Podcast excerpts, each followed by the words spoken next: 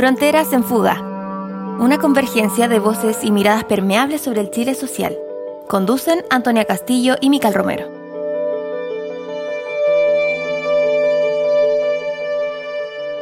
El día de hoy nos encontramos en nuestro último capítulo de esta temporada de podcast Fronteras en Fuga y es por eso que hemos decidido tener hoy con nosotras a Fernando Carrasco.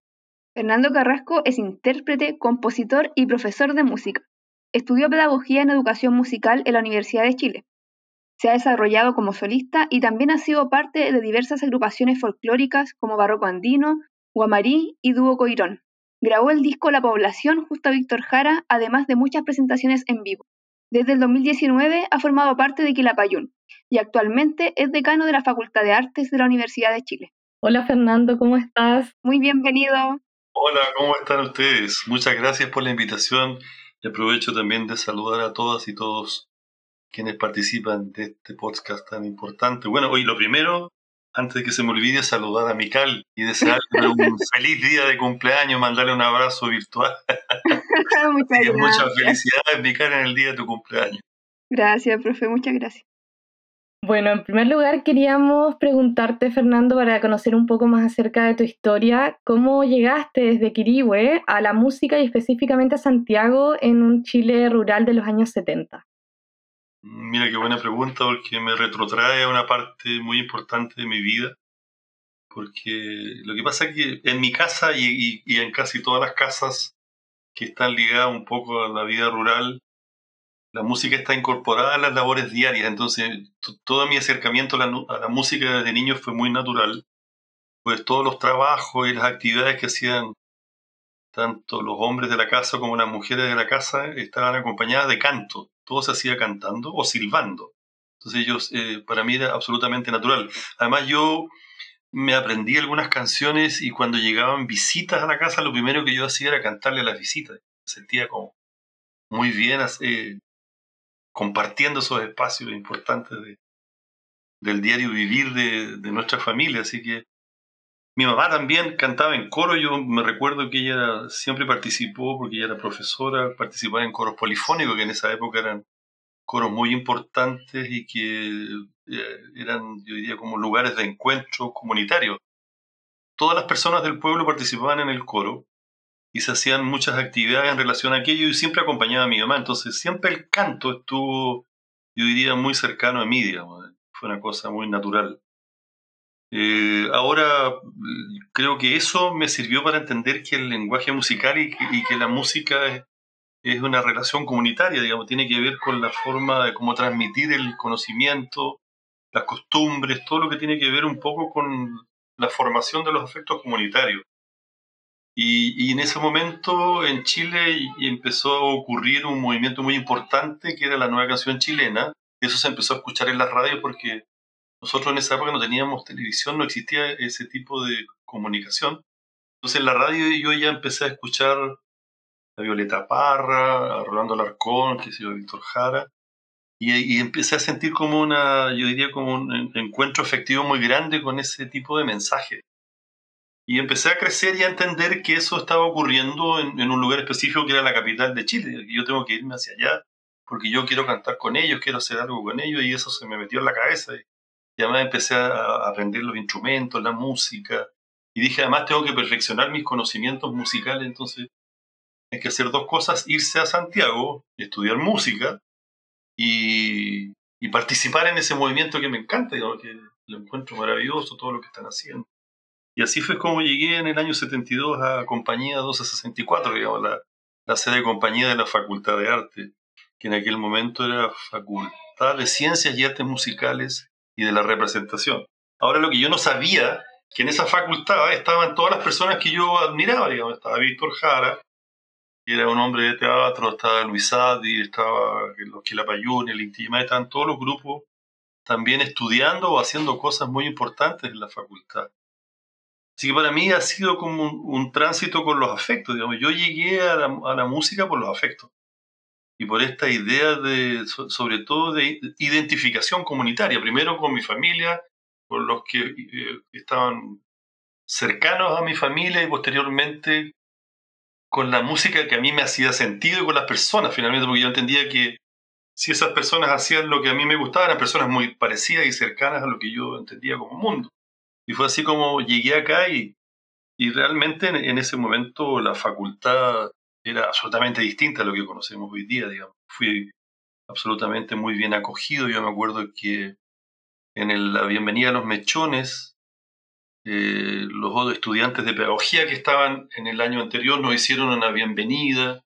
No existía lo que existió después, digamos, que eran estos bautizos en esa época, no era como una bienvenida bastante, diría, como muy positiva para todos nosotros, porque se trataba de conocernos. Y, y ahí entonces empezaron a cantar canciones y el piano, el instrumento. Y de repente apareció Pedro Yáñez, que es una persona muy importante en mi vida y cantó. Y a mí me impresionó, yo no lo conocía Pedro. Y entonces después de Pedro dijeron, ¿quién quiere cantar de los mechones? Y salí yo. Y entonces ahí canté unas cuecas, unas cosas, y de ahí ya quedé bautizado como el guaso, que sí, el Pedro se interesó en mí, me dijo, mira, trabajemos juntos, porque yo no tenía idea de que además Pedro Yañez era tan importante, había sido fundador del Inti Él en ese momento era uno de los integrantes del dúo Coirón, que yo después lo reemplacé a él. Así que también esa fue una relación muy virtuosa con él. O sea, Pedro pasó a ser como mi hermano mayor y me presentaba a las personas que él consideraba que eran importantes que yo conociera. Y así salió el grupo Guamarí, salió el Víctor Jara, toda la gente con la que yo comencé a trabajar. Eso sería como un resumen, diría, bastante apretado un poco de mi... ¿Cómo llegó? De mi llegada a Santiago, claro. Y bueno, y en esta misma línea nos podría seguir relatando sobre esa facultad y el Chile de la Unidad Popular que fue en el momento que llegó a Santiago. Bueno, para mí ese Chile está en el alma así grabado con letras de oro, digamos, para mí fue el momento más importante de mi vida. Eh, logré entender, yo diría que, que, lo, que lo que se respiraba en, en, aquel momento era una, eran, yo diría, una, sueños eh, venidos, yo diría, de comienzos de siglo de, del Chile de recabar, digamos, de ahí para adelante que se venía soñando en una nueva república de una manera distinta. Y que yo creo que esto fue como la gran ola, la llegada de la Unidad Popular, yo diría que fue como el sueño de miles de personas que lucharon para que eso se hiciera posible. Yo encuentro que fue un privilegio que yo haya participado en aquello y la facultad no era ajena a lo que sucedía en, la calle. La facultad era un lugar de llegada de muchos artistas, de muchas personas, que lo que querían era eh, eh, hacer un aporte para la construcción colectiva de un mundo nuevo. Finalmente yo, yo me sentía como joven construyendo una nueva sociedad, un mundo más justo, más alegre y que fuera para todos. Había como una idea de participar en, trabajos, todo se compartía, había como la idea de la solidaridad. Chile era un país solidario, primero que nada con el propio país, con el propio Chile, y hacia afuera, digamos, la gente misma lo decía, digamos, era un, país muy amistoso que estaba con, con necesidades muy distintas a las que nosotros conocemos el día de hoy. Así que yo, por lo menos, eh, lo que puedo decir, así como en, un resumen, es que la facultad en aquel momento era un lugar de encuentro de personas con muy poco ego, por un lado, y con muchas eh, ganas y deseos de tener una convivencia social y humana, digamos así, desbordando todo lo, que cada persona podía entregar. Cada uno de nosotros entregaba lo mejor, decía, todos estos proyectos sin esperar nada a cambio, porque no existía la idea que existe ahora, digamos, de la remuneración de las actividades. Realmente existía esto que nosotros ahora llamamos como el amor por el arte, digamos, pero acá era el amor por un arte nuevo, distinto y puesto al servicio de la gente. Lo más importante eran las personas. Y, los resultados generalmente eran la, yo diría como, sobre todo el, esfuerzo y el trabajo de las comunidades. Nosotros, todos los trabajos que hicimos, ustedes nombraron al Víctor Jara, cuando nosotros trabajamos con Víctor, Víctor era un hombre de teatro, eh, entendía muy bien que los procesos son colectivos, por lo tanto él llegaba con esqueletos de cosas, los mostraba y cada uno de los que estaban ahí arropaba aquello, digamos, y le daba una nueva vida. Por lo tanto, lo que salía generalmente era un producto inesperado, inclusive por él mismo, digamos. Había mucho aporte colectivo a, a toda la producción de, de aquella época. Lo mismo pasó con la cantata Santa María y con tantas otras cosas que nosotros hoy día conocemos como clásicos de la música. Pero en todas esas eh, posibilidades culturales, lo que está presente yo diría es la participación comunitaria y las ganas de las personas de aportar lo mejor de sí a estas ideas que eran maravillosas, digamos. Entonces, yo por lo menos encuentro que para mí lo más importante de mi vida fue aquella época en donde yo eh, aprendí a vivir de una manera absolutamente distinta y que era junto a los demás, en el fondo era eso, y llevando adelante una idea de todos. Oye, considerando toda esta misma historia y tu trayectoria, tanto musical como social, eh, queríamos preguntarte ya, así como trasladándonos un poco hacia el presente, ¿cómo ha sido asumir el decanato de la facultad en, estos años? ¿Y qué oportunidades te ha dado ese espacio y también qué desafíos ha implicado para ti? Una pregunta muy, muy difícil, porque yo jamás imaginé llegar a ser decano, no, no estaba dentro de mis posibilidades ni humanas ni académicas, digamos, yo estaba como en otra relación con la facultad y con, la, con, con lo académico, ahora es como es un hecho inesperado y además surge al fragor de, yo diría, como el cisma más importante que yo he visto dentro de la facultad, que terminó finalmente con la salida de un decano, cosa que para mí era como absolutamente nueva y con movilizaciones estudiantiles, yo diría, muy sufridas y muy largas. Entonces fue fue, un momento de una decisión muy difícil porque esto surgió también al calor del, del yo diría, del, del trabajo que estaba haciendo paralelamente a esta problemática el Consejo de Facultad. Yo era un consejero transversal. Y desde ahí, dentro de todo esto que se fue produciendo, de repente apareció mi nombre, digo, pero no había ninguna campaña, ni de, de una candidatura, ni de nada. O sea, finalmente yo dije que sí por el amor que le tengo sobre todo a la facultad, digamos, y a todos sus integrantes, especialmente a los estudiantes. En general diría que yo todo lo que he logrado está pero absolutamente de la mano con la Facultad de Arte y con la Universidad de Chile, digamos, y siempre yo además he compartido su misión, todo lo que corresponde al, al plano ético e ideológico de nuestra universidad. Por lo tanto, yo también yo, como yo diría, con el, el, ánimo de restituir también un poco lo que se me ha entregado, yo dije, bueno, yo ya había sido director de departamento, también pensando en lo mismo, digo, nunca queriéndolo, sino que con esta eh, mentalidad de retribuir lo, lo, que uno recibe. Dije, bueno, eh, los decanatos son equipos grandes, tengo el apoyo de varias personas, lo, lo podemos llevar adelante, o sea, yo puedo liderar este proceso pero finalmente lo importante aquí son los equipos. Entonces, lo que eh, lo, más importante es decir que lo poco y nada que hemos logrado es gracias a, este gran equipo que me ha acompañado, digo que son personas muy importantes y que han entregado lo mejor de sí a, este nuevo proceso para nuestra comunidad. Pero yo de repente digo, ¿por qué estoy en este lugar si no tengo dedos para el piano? Digamos, de repente hay cosas así que quedan demasiado grandes y que finalmente las resuelvo con este ánimo colaborativo que, lo tengo desde, siempre, donde yo entiendo que las problemáticas y los procesos se realizan con las personas. Aquí nadie es iluminado, nadie tiene todas las capacidades para llevar adelante los problemas.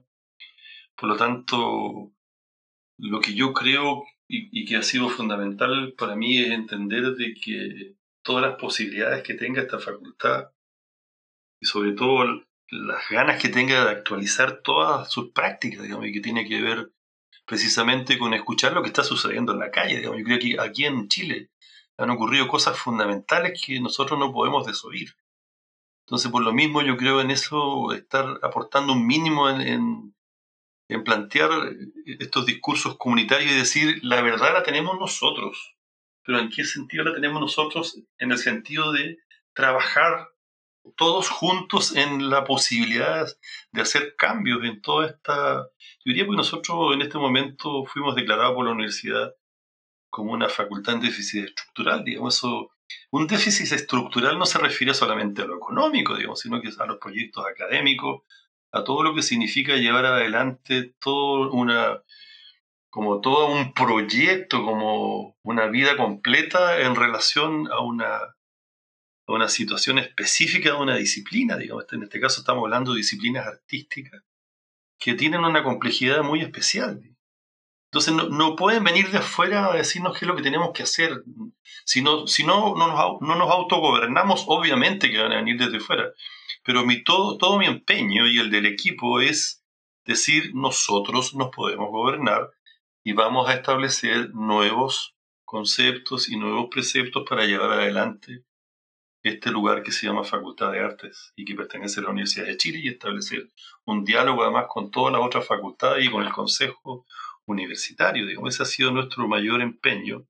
No sé si lo hemos logrado, pero yo lo pienso así, digo, no hay una posibilidad alguna de salir de la gran crisis que significó el 2019, porque vuelvo a repetir, o sea, la salida de un decano no está hablando de una crisis mínima, está hablando de una tremenda crisis que no es solamente económica, ni, y el déficit no tiene que ver con lo presupuestario, tiene que ver con prácticas que nosotros tenemos atávicas desde mucho tiempo, que no hemos sido capaces de cambiar, o sea, estamos en deuda con nuestra sociedad, por un lado, porque tenemos una misión como universidad pública, como facultad, y por otro lado, con nuestros propios estudiantes, con nuestros propios funcionarios, nuestros propios académicos hemos establecido, yo diría, como límites que no son los que corresponden a, una facultad. Yo creo que hemos ido más allá en, ciertos momentos. Y eso fue lo que sucedió en 2019. Y eso además significó que yo esté decano. No porque yo lo haya querido, sino que porque finalmente las cosas son lo que son respecto de las situaciones que ocurren en el lugar preciso. Si uno está ahí, tiene que finalmente hacerse cargo como un integrante más de una comunidad y cualquiera de nosotros podría estar en cualquier lugar, digo, porque también tenemos responsabilidades con el prójimo, digamos, no tenemos solamente cosas a nuestro favor, también de repente es necesario que cada uno de nosotros entregue lo mejor de sí para el engrandecimiento colectivo de nuestra comunidad. Cada uno de los que estamos ahí le debemos mucho a nuestra facultad. Y eso debemos entenderle.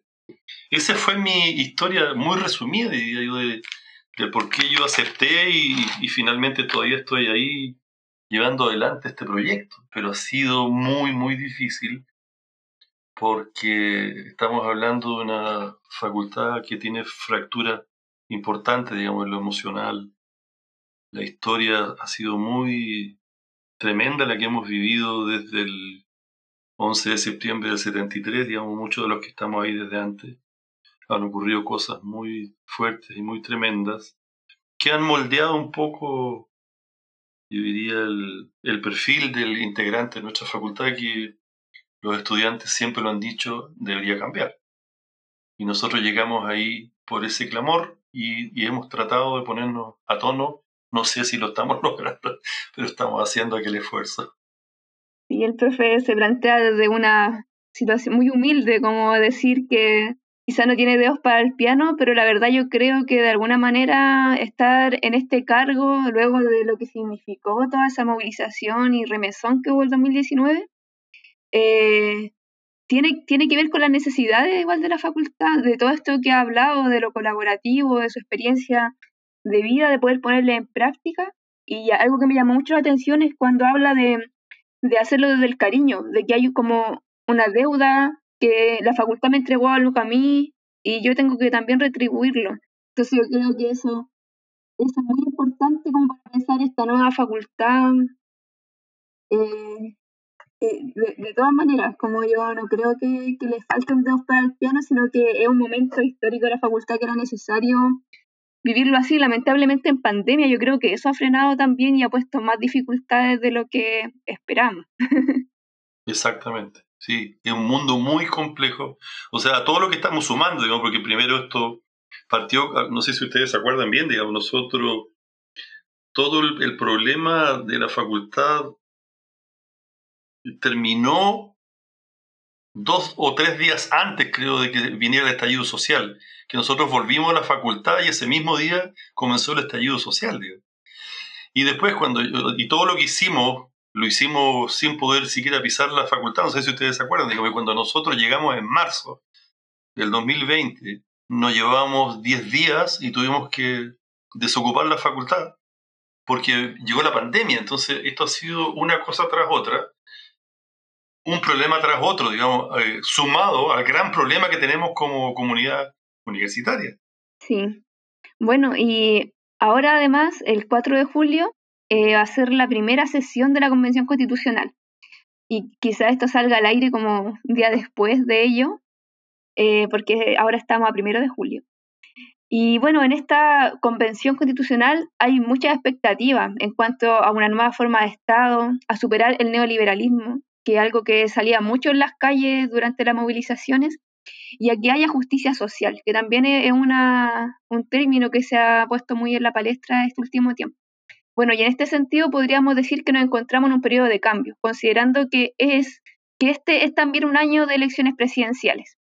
En nuestro caso, tenemos dos aristas importantes para pensar Chile, que una es la educación, somos una facultad de la Universidad de Chile, y somos la facultad de artes, por lo tanto también son las culturas, la arte y el patrimonio. Y le preguntamos a Fernando Carrasco, según su experiencia y proyección, ¿qué función debería cumplir la facultad de arte en este contexto? O sea, nosotros tenemos que ponernos a disposición, yo creo que de una vez por todas, desplegarnos, cumplir con la función pública. Estamos mandatados para aquello. Yo pienso lo que, además, lo que dije hace poco rato atrás, o sea, las, las prácticas que nosotros tenemos tienen que ser revisadas y actualizadas. Tenemos que salir de este ensimismamiento y de dialogar solo entre nosotros, digamos, y sobre todo proponer alternativas culturales, artísticas. Yo diría a este nuevo escenario constituyente, o sea, la Convención Constitucional es una organización que va a redactar una nueva constitución política, pero entender de que eso llegó porque aquí hay un tremendo dolor y, sufrimiento del pueblo de Chile, digamos, para lograr lo que logramos. Aquí hay mucha sangre que ha corrido, digamos, y por lo tanto es un tremendo, yo diría, esfuerzo que hace el país. Y, repito nuevamente, o sea, yo creo que cada uno de nosotros tiene que ponerse a disposición para cambiar este pasado, yo diría, espurio que tiene solo eh, un esfuerzo social y político grandísimo de una cierta parte de nuestra sociedad y que generó este descontento tan grande con un modelo socioeconómico que fue impuesto en Chile, con una falta de, diría yo, de derechos sociales garantizados, con una tremenda corrupción en las instituciones.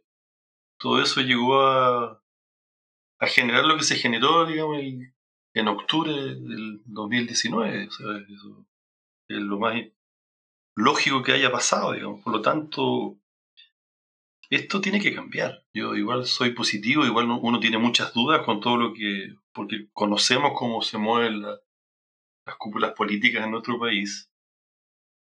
Pero yo soy positivo y creo y, pienso que vienen tiempos muy difíciles, pero mejores para nuestra patria.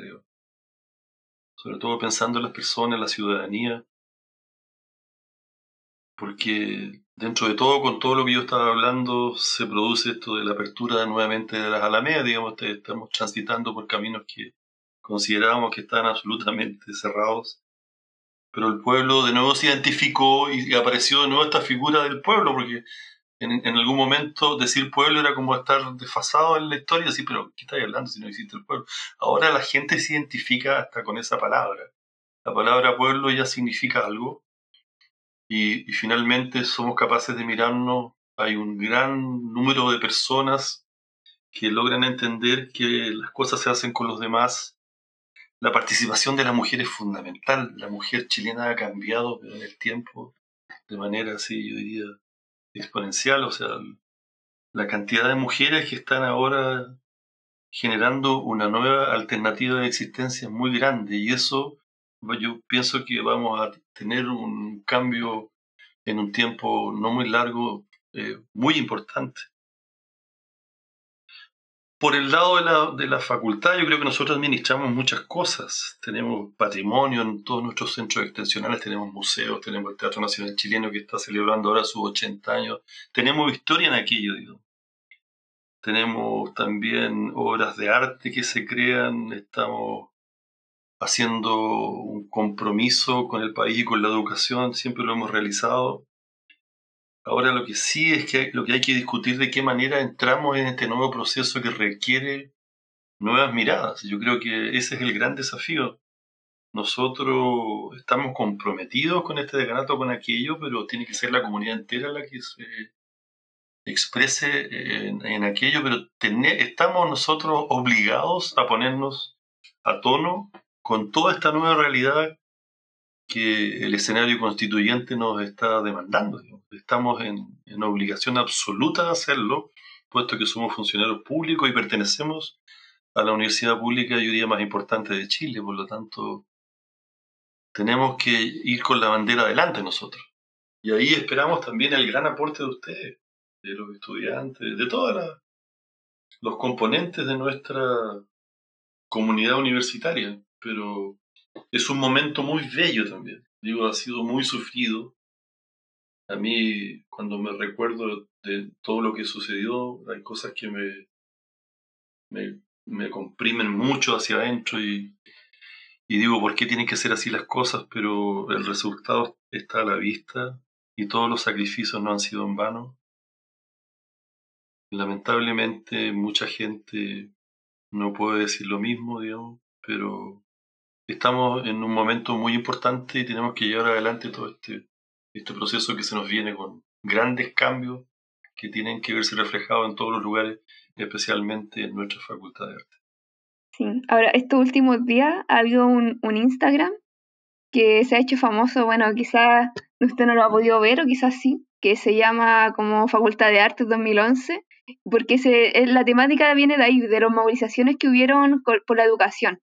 Eh, la educación gratuita, en ese momento se pedía el fin al lucro, algo muy importante cuando hablamos igual desde una universidad pública, como las universidades privadas, se han llenado los bolsillos con este derecho que es la educación y a usted lo veíamos en las fotos, en las movilizaciones, en las asambleas también y a muchos profes la verdad como que se, se notaba que había también una que esa movilización también agrupó la, la, comunidad de la Facultad de Arte en una lucha, en este caso educativa, por el, por el fin al lucro en la educación.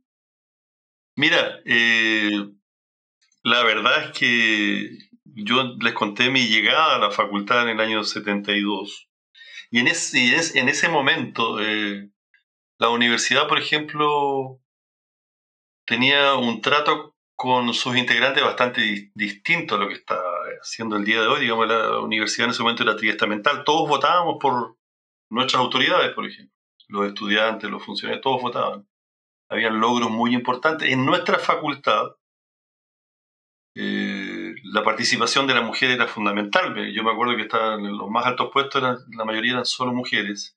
Por otro lado, nuestra facultad en aquella época tenía vale alimentación para los estudiantes de regiones, como el caso mío, tenía un pensionado universitario donde yo viví. Yo tuve todas las alternativas y posibilidades para estudiar, digamos, porque era, era distinto el escenario. Entonces, yo que conocía aquel escenario, digo, ¿cómo puede ser que en un Chile que tiene los recursos más grandes que ha tenido en la historia, porque yo el Chile que yo conocía era muy pobre, pero con una conciencia social bastante más alta, no seamos capaces de establecer aquello, digamos, como cosas tan básicas como con la educación y con todo lo que tú estás diciendo, digamos. Así que cuando yo participé en aquello, porque creo que es fundamental recuperar todas las cosas que se han perdido, porque no es que no las tuviésemos antes y las tuvimos. ¿Por qué las hemos perdido? Digamos? ¿Por qué Chile comenzó a ser un país indolente con sus jóvenes y con su propia gente? Entonces es una situación que tiene que resolverse. Estamos obligados a resolverla porque son deudas eh, del pasado que no han sido en este momento tratadas ni llevadas adelante por nadie. No hemos hecho los, los tontos con esto y, en general la sociedad está en esta lucha y que no tiene ningún sentido, digamos, de cada cual se raja con sus propias uñas, digamos, ¿no? No existe esta idea de, de un país integrado, solidario, que, en donde sus componentes se encuentren. Todo lo que existía, que era muy positivo en Chile, eh, se ha perdido. Pero yo creo que lo vamos a recuperar. Para mí, el estallido social fue así como una revelación, digo, tiene toda esta parte macabra, tremenda, de lo que significó para algunas personas, pero por otro lado, eh, yo volví a escuchar y a, ver y a sentir cosas que eh, estaban perdidas, digamos, que habían quedado en el pasado y que por lo menos a mí me hicieron muy feliz que existía todavía esta idea de ser humano eh, que vea al, al, que tiene enfrente como un igual. Eso para mí fue maravilloso. Sentir que todos los seres humanos somos idénticos y que cada uno de nosotros necesita lo mismo.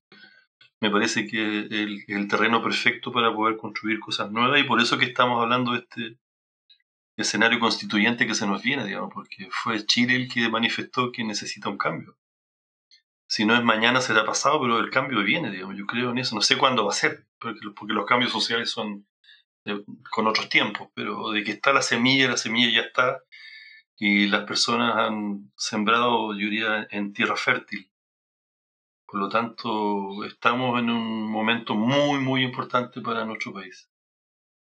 Y considerando estos mismos procesos sociales que hemos vivido, políticos también en este último tiempo y, teniendo en consideración, conociendo un poco acerca de, tu propia historia, de los momentos políticos y sociales que tú viviste también en, un Chile hace algunas décadas, em, ¿cuál crees tú que es el espacio que, ocupa la música? ¿Qué, ¿Qué espacios también abre? ¿Qué oportunidades nos entrega? Socialmente, culturalmente. ¿Cuál es tu visión respecto a eso? Es bien positivo porque en cada momento de los seres humanos está la, música, digamos, sea el que sea, y el, arte. Pero como no estamos hablando de música en, ese aspecto, yo encuentro que en nuestro país eh, siempre la música y los músicos han dado respuestas, yo diría, bastante importantes y profundas a los momentos eh, que se viven en general y que donde es necesario decir lo que es necesario decir. Yo encuentro que eh, salimos de, de un modelo que fue abortado violentamente, digamos que ocurrió esto en el año 73, pero Chile se siguió expresando, y se hicieron muchas cosas para mantener sobre todo una ligazón con lo que venía, porque lo más complicado de todo esto es la fractura de la memoria histórica, que con estas cosas que son tan violentas y, en donde se han impuesto montones de cosas que el mismo país ni siquiera entendía por qué estaba ocurriendo, digamos, también existía la alternativa de mantener esta memoria. Y en eso la música ha sido fundamental. Absolutamente fundamental porque ha mantenido en el tiempo una forma de hacer las cosas. Por eso que Víctor Jara el día de hoy es lo que es, digo, porque yo que conocí a Víctor, digo, yo creo que él nunca se imaginó que iba a ser el ícono que es, digo, porque él era una persona absolutamente comprometida con un proceso social, con el gobierno del presidente Allende, pero era un hombre que resolvía los problemas de, de sus contemporáneos, digamos, no estaba pensando ni el mundo del pasado ni el mundo del futuro, era un hombre que estaba trabajando en el diario vivir de aquello. Por lo tanto, eso que él trabajó en, en esa realidad de Chile se transformó hoy día en un hecho absolutamente fundamental en donde nosotros estamos construyendo y reconstruyendo la memoria. Y eso él no, nunca fue capaz de verlo, siendo que lo estaba construyendo, y no solo, le digo, él construía junto a otros, porque y por eso que lo de él tiene tanto poder cultural, digamos, porque siempre integró a otros en su discurso y de manera muy generosa y muy compartida. Por lo tanto, en todas estas épocas han existido, yo diría, personas que han llevado adelante la idea de mantención de, una, de un afecto comunitario y por otro lado de la reconstrucción de esta memoria que, todos quisieron, los que vinieron después de la Unidad Popular, quisieron sepultar. En el fondo ahí había como una idea de cortar con todo y, y crear un nuevo Chile. En cierta medida lograron algo de aquello, digamos, pero yo creo que el, el 19 de octubre dijo algo absolutamente distinto. Había un germen y en ese germen está Víctor Jara, digamos, por eso sale el derecho a vivir en paz. Todas estas cosas que la gente las toma como himnos ¿Por qué las toman como himno? Porque esas cosas nunca murieron, siempre estuvieron ahí, siempre se mantuvieron. Y junto a eso hay mucho más, digamos. Hay mucha cosa en donde la gente puede identificarse y puede sentirse acompañado. Creo que es fundamental el mundo artístico en la, yo diría sobre todo en, en, el pensamiento y en la construcción de una nueva sociedad, de una nueva forma de ver la vida. Porque el arte sobre todo tiene que ver con la necesidad de la persona. Un artista no crea lo, que se le ocurre, sino que en general está diciendo algo que es eh, necesario decirlo en una comunidad específica.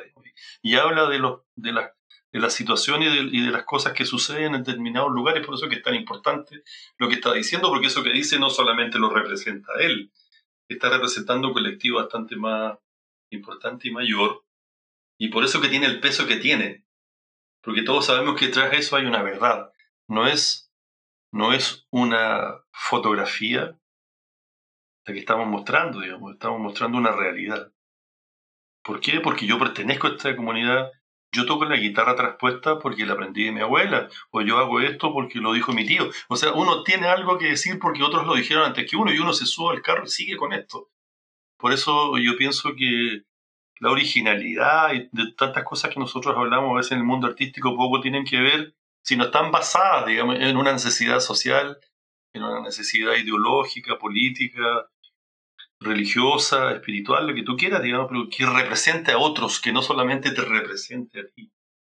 Entonces, en ese aspecto yo diría que hay un camino muy importante que recorrer, por eso decía que nuestra facultad y nuestra universidad tiene un gran compromiso con el escenario constituyente futuro, porque tenemos que ser capaces de leer qué es lo que nuestro pueblo necesita y quiere, porque el arte no está para crear cosas personales y necesidades propias, digamos, tiene que estar también en relación al, a lo que nuestro país necesita. Nosotros tenemos una, una deuda también con nuestro país, sobre todo nuestra universidad que es, eh, del pueblo de Chile. Se genera con eso y, esa es su idea. Entonces, estamos llenos en este momento, yo diría, de obligaciones. Y respecto a esto, a estas mismas obligaciones de las que tú hablas, por ejemplo, eh, ¿cuál es tu visión acerca de, mm, de la música que está surgiendo, por ejemplo, en este año, en, como en la actualidad, considerando además que, que se adapta a nuevos medios, a nuevos estilos, también a nuevas realidades. ¿Cuál es tu, cuál es tu impresión respecto a eso? Por ejemplo, no sé, ¿tú sientes que cómo se han ido modificando quizás también tus gustos musicales o si es que nos puedes contar un poco acerca de eso? Sí, no, yo tengo el radar absolutamente abierto considero que con el poco tiempo que en general cada uno de nosotros tiene, conoce un, limitado repertorio de, posibilidades, de, sobre todo de, expresión artística, digamos, no solamente dentro de la música. Ahora yo considero que todas las expresiones, en la medida que representen a colectivos, son fundamentales, digamos, porque, y hay que escucharlas, porque todos los colectivos y todos los lugares en donde existe, digamos, un, sobre todo una poética, una forma de enfrentar la vida, de, relacionarse con los demás, es muy respetable y es muy necesario que exista, y es necesario que otros también la conozcan, no solo para gustar, sino que para entender de que el, discurso que cada uno de nosotros tiene no es el único, digamos, también tenemos que respetar la diversidad. Es fundamental aquello porque cada uno de nosotros tiene una, distintas formas de, ver el mundo y de enfrentar todo lo, sobre todo todo lo cultural. Yo por lo menos de lo que conozco, digamos, estamos hablando de trap, de montones de cosas que he visto, considero que es lo que corresponde que esas comunidades realicen. Digamos. Yo me imagino que tienen objetivos fundamentales muy importantes que llevar adelante y que de repente para los que estamos en otras generaciones es difícil de entender pero eso no significa, digamos, que no tengan que existir. Si ya existen y tienen el apoyo que tienen, es, muy valorable y es muy importante y necesario que sigan cultivando aquello. Yo creo que es fundamental, sobre todo por este espectro que te decía, porque en todas las eh, épocas de la historia nosotros nos quedamos de repente con nombres, dos o tres nombres, digamos. Pero no sabemos que en esa pirámide donde aparecen dos o tres nombres, en esa pirámide hay miles de personas y para que tú logres entender de que algo está encima, abajo hay una base sólida que lo sustenta, de lo contrario no, no podría existir nada encima. Ahora uno se, finalmente se queda con el nombre del que está más arriba, digamos, el que viene en la cresta de la ola. Pero como decía, igual que en el, en el gobierno de Salvador Allende, o sea, nosotros nos quedamos con Salvador Allende, pero Salvador Allende no estaba solo. Tenía un pueblo que lo apoyaba, digamos. Y todo, y todo esa, eso converge en una situación muy virtuosa que es que los que están en la cresta de la ola, en la parte de más arriba, la más visible, son los portavoces de los que están abajo, digamos. Los, que están sujetando la base son otros. Es como un edificio, pero no significa que el que está más arriba es más importante. Es lo que tú estás viendo, es lo que tú eres capaz de ver. Pero abajo de eso, el sustento es fundamental. Yo creo que eso, es lo importante. ¿Cuál es el sustento que tiene cada una de esas posibilidades de expresión? Dependiendo de ese sustento, es la mantención en el tiempo de lo que eso va a, permanecer y es lo que nosotros vamos a conocer. Y por eso te decía que el caso de Víctor Jara no imaginé nunca que estaba él protegido por esa tremenda base que lo mantiene vivo hasta el día de hoy que está más vivo que antes. tú te das cuenta que Víctor Jara va a seguir creciendo. Pero no por él. Él, él, él eh, simboliza montones de cosas que son fundamentales en esta patria y que incluso han, han ido más allá de nuestras fronteras, que se han eh, hecho como universales. Claro, han, hecho varios como reinterpretaciones de sus canciones y también en este tiempo se ha dado algo muy lindo que son las colaboraciones, como entre distintos grupos. Y lo mismo que hablaba usted recién, pues de hecho ustedes como que la Payún hicieron una colaboración con Pablo Chile y grabaron un, trap con Inti y que la y Pablo Chile. Y así también han, reinterpretado otras obras eh, en colaboración con, con músicos del pop, con músicas. Mm, y, eso también ha sido muy lindo porque también ha reflotado mucha música y que uno la puede escuchar. A veces cuando uno va a, manifestaciones, a veces dentro de las poblaciones se hacían, no sé, por ejemplo, para cuando era esta protesta del, 10%, siempre había un vecino que sacaba un parlante, hacíamos una barricada y estas canciones sonaban, pues sonaban las reinterpretaciones que han hecho porque han, han, vuelto, han vuelto a poner en la palestra estas canciones con otros ritmos, con otros músicos, pero también rescatando a estos grupos históricos que vienen de la época de la, de la nueva canción y eso ha sido muy bonito también. Claro, los cambios vienen con canciones incluidas. Sí.